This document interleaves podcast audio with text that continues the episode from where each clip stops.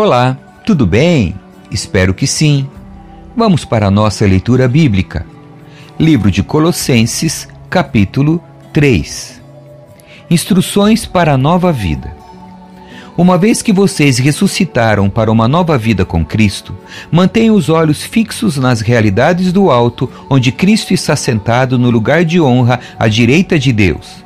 Pensem nas coisas do alto e não nas coisas da terra, pois vocês morreram para esta vida e agora sua verdadeira vida está escondida com Cristo em Deus. E quando Cristo, que é sua vida, for revelado ao mundo inteiro, vocês participarão de sua glória. Portanto, façam morrer as coisas pecaminosas e terrenas que estão dentro de vocês. Fiquem longe da imoralidade sexual, da impureza, da paixão sensual, dos desejos maus e da ganância, que é idolatria. É por causa desses pecados que vem a ira de Deus. Vocês costumavam praticá-los quando sua vida ainda fazia parte deste mundo. Mas agora é o momento de se livrarem da ira, da raiva, da maldade, da maledicência e da linguagem obscena. Não mintam uns aos outros, pois vocês se despiram de sua antiga natureza e de todas as suas práticas perversas. Revistam-se da nova natureza e sejam renovados à medida que aprendem a conhecer seu Criador e se tornam semelhantes a Ele.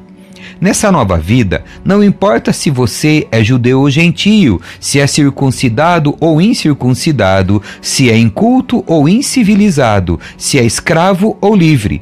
Cristo é tudo que importa e ele vive em todos.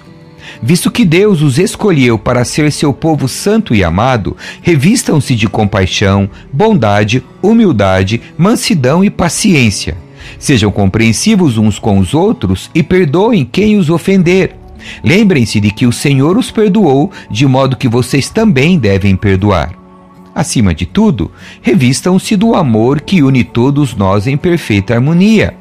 Permitam que a paz de Cristo governe o seu coração, pois, como membros do mesmo corpo, vocês são chamados a viver em paz e sejam sempre agradecidos.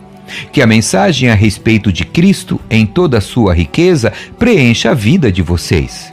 Ensinem e aconselhem uns aos outros com toda a sabedoria. Cantem a Deus salmos, hinos e cânticos espirituais com o coração agradecido. E tudo que fizerem ou disserem, façam em nome do Senhor Jesus, dando graças a Deus, o Pai, por meio dele. Instruções para as famílias cristãs. Esposas, sujeitem-se cada uma a seu marido como é próprio a quem está no Senhor. Maridos, ame cada um a sua esposa e nunca a trate com aspereza. Filhos, obedeçam sempre a seus pais, pois isso agrada ao Senhor. Pais, não irritem seus filhos para que eles não desanimem. Escravos, em tudo obedeçam a seus senhores terrenos. Procurem agradá-los sempre e não apenas quando eles estiverem observando. Sirvam-nos com sinceridade por causa de seu temor ao Senhor. Em tudo que fizerem, trabalhem de bom ânimo, como se fosse para o Senhor e não para os homens. Lembrem-se de que o Senhor lhes dará uma herança como recompensa e de que o Senhor a quem servem é Cristo. Mas, se fizerem o mal, receberão de volta o mal, pois Deus não age com favoritismo.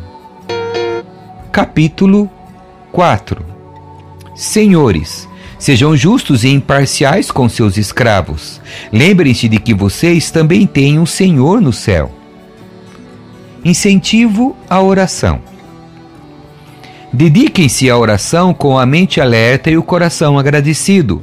Orem também por nós, para que Deus nos dê muitas oportunidades de falar do segredo a respeito de Cristo. É por esse motivo que sou prisioneiro. Orem para que eu proclame essa mensagem com a devida clareza. Vivam com sabedoria entre os que são de fora e aproveitem bem todas as oportunidades. Que suas conversas sejam amistosas e agradáveis, a fim de que tenham a resposta certa para cada pessoa. Instruções finais e saudações. Tíquico, irmão amado e colaborador fiel que trabalha comigo na obra do Senhor, lhes dará um relatório completo de como tenho passado. Eu envio a vocês exatamente com o propósito de informá-los do que se passa conosco e de animá-los.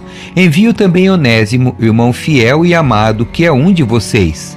Ele e Tíquico lhes contarão tudo o que tem acontecido aqui.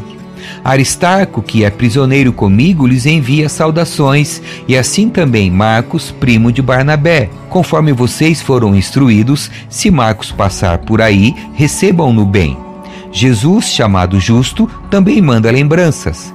Esses são os únicos irmãos judeus entre meus colaboradores.